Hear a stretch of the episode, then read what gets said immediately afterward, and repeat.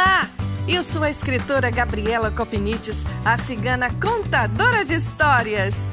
Neste canal, vou trazer para você as mais deliciosas histórias do folclore brasileiro e do mundo. Um pouco também da arte de contar histórias, eventos literários e projetos bacanas de incentivo à leitura. Se achegue mais! As histórias libertam, consolam, ensinam e nos aproximam uns dos outros. Espero você no podcast da Cigana Contadora de Histórias.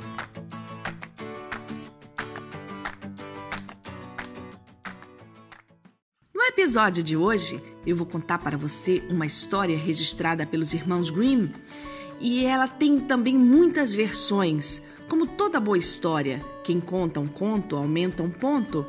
E numa das versões que eu li, a personagem da história é uma moça muito preguiçosa e a mãe dela fica muito aborrecida com ela e acaba um dia exclamando: Ah, minha filha, você é uma fiandeira magnífica, consegue fazer coisas prodigiosas.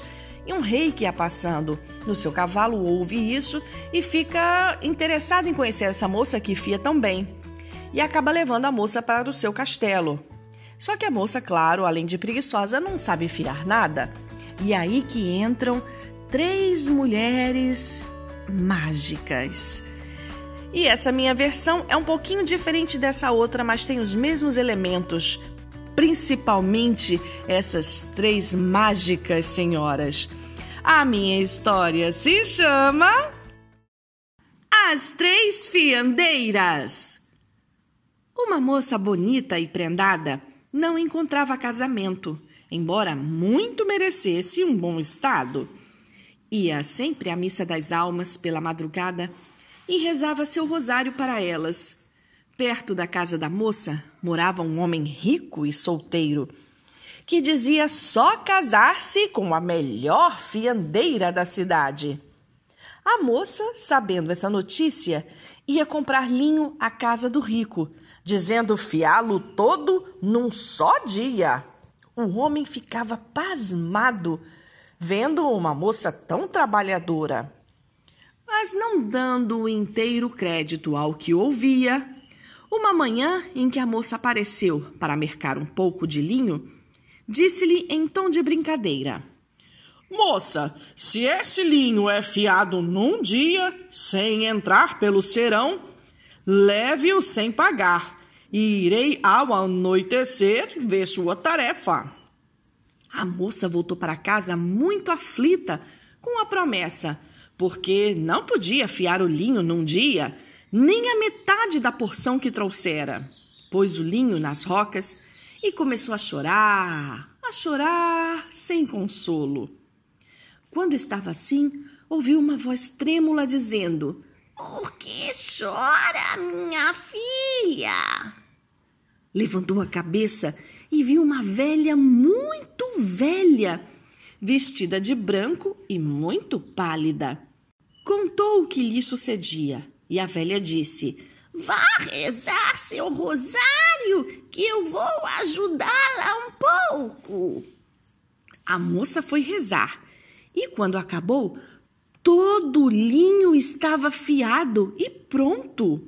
A velha disse: Se você casar, eu virei as bodas. E não se esqueça de chamar-me minha tia por três vezes.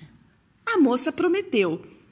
Quando o mercador chegou e viu o linho fiado, ficou assombrado. Gabou muito a moça e no outro dia mandou ainda uma porção maior de linho, dizendo que voltaria para ver o resultado.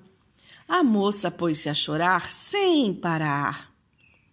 Outra velha apareceu, um bocado parecida com a primeira, e fiou o linho num amém enquanto a moça rezava. E ao despedir-se, fez o mesmo pedido que a primeira velha fizera. Ainda uma vez o mercador visitou a moça e não teve palavras para elogiar o quanto ela fizera num dia. Mandou de presente ainda mais linho e o mesmo pedido. A moça voltou a lamentar-se. E uma terceira velha apareceu. E tudo se passou como de costume: linho fiado e promessa feita. O mercador veio visitar a moça e pediu-a em casamento, marcando-se o dia. Como um dos presentes de noivado, recebeu a noiva muito linho para afiar, e rocas, fusos, dobadouras e mais apetrechos. A moça estava desesperada com o seu futuro. Quando acabou de casar, surgiram na porta as três velhas juntas. Claro que a moça se lembrava do que prometera. Havia chamado as três tias. Recebeu-as muito bem, sempre tratando-as por minha tia, minha tia. Ofereceu-lhes comida, bebida, assento e fazendo toda sorte de agrados e oferecimentos. O noivo não tinha cobro do espanto que lhe causava afeição de cada uma das velhas. Não se contendo, perguntou: por que as senhoras são assim? Corcovadas, olhos esbugalhados e queixos para fora. Foi alguma doença? Não foi, senhor sobrinho, responderam as velhas. Foi o fiar que nos deu essas pechas. Fiamos anos e anos e ficamos assim corcovadas pela posição, olhos esbugalhados de tanto acompanhar o fio e queixos feios pela tarefa com os tormentos. O noivo não quis mais saber de rocas, fusos, dobadouras, agarrou tudo e atirou para o meio da rua dizendo que jamais sua bela mulher havia de pegar num instrumento que a faria tão feia. Pois o casal viveu muito feliz. As três velhas, as três tias, eram as almas agradecidas pela devoção da moça. E assim eu termino essa história minha tia, minha tia, minha tia. Espero que você tenha gostado desta história tanto quanto eu. Até uma próxima. Um beijo grande da cigana contadora de histórias.